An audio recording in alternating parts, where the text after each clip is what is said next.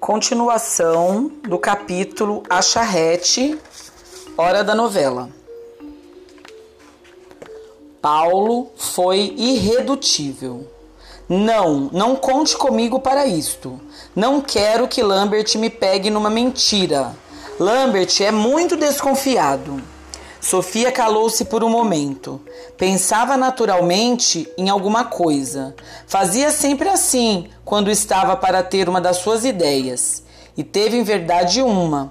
No mesmo instante, a ideia era a de meter Paulo em brios, de modo a fazê-lo atrelar o burro à charrete, sem ser preciso chamarem Lambert, nem lhe dizerem ou perguntarem nada. Engraçado, Paulo. Eu pensei que você fosse mais inteligente, disse ela, riscando o chão com um pedaço de pau. O que, que você quer dizer com isto? perguntou com estranheza o primo. Nada. Eu não quero dizer nada, mas pensei que você soubesse atrelar o burro. Você já tem idade para isto.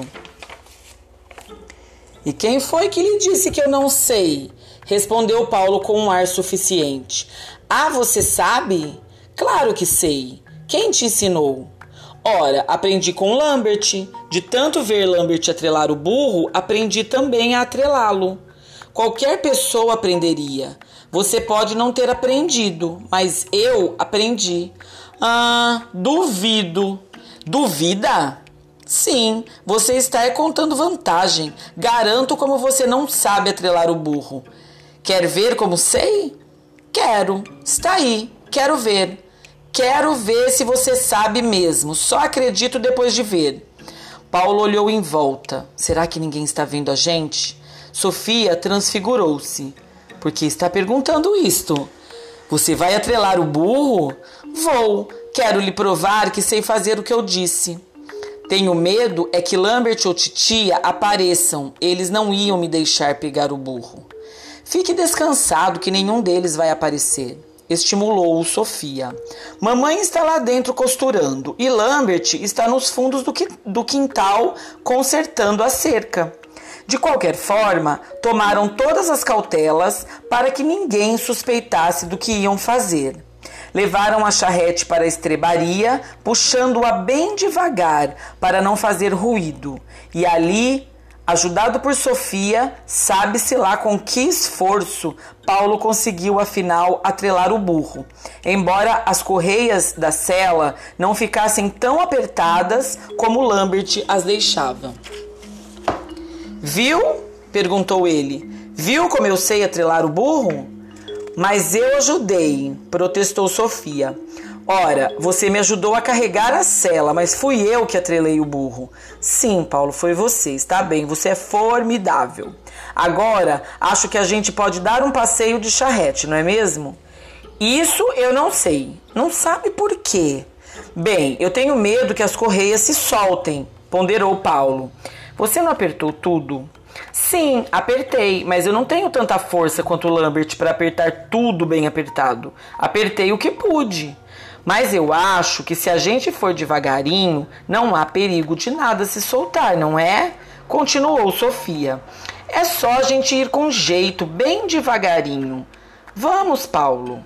E entrando na charrete, fez o primo entrar em seguida enquanto repetia: Não há perigo, é só a gente ir com jeito, bem devagarinho. Rodaram até a cerca e a verdade é que foram devagar, bem devagarinho, com a cautela que a situação exigia. Sabe de uma coisa, Paulo? disse de repente Sofia. Acho melhor a gente ir para a estrada. O primo não concordou, mas ela acabou convencendo de que no quintal correriam o risco de ser descobertos, ao passo que na estrada ninguém os veria. Não era mesmo? A estrada estava ali pertinho, do outro lado do portão. Era só abri-lo e passarem. Além disso, voltariam logo, no mesmo instante. Só iam dar uma rodadazinha na estrada. Era apenas para ninguém de casa vê-los andando sozinhos de charrete. Depois, desatrelariam o burro e iriam brincar de outra coisa no quintal. Sim, só iam rodar um pouquinho. E assim, mais uma vez, Sofia conseguiu impor ao primo outra ideia sua. Foram para a estrada. E aí, se a ideia até então parecia boa, logo resultou num novo desastre, o pior, sem dúvida, de quantos lhe haviam ocorrido, porque, além do mais, foi muito triste. Ao descerem uma rampa, a charrete desgovernou-se, bateu no monte de areia, tombou de lado e os dois foram lançados ao chão, embora sem consequências mais sérias. Apenas arranharam os braços e as pernas.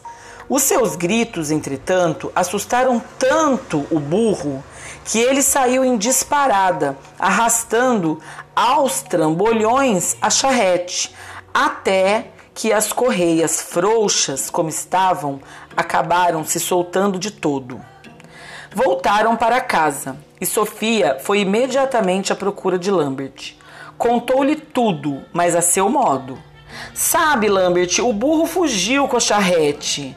Vá pegá-lo depressa. Só mesmo você pode fazer isto.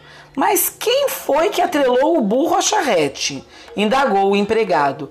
Ora, Lambert, isto não é hora de fazer perguntas. Vá pegar logo o burro.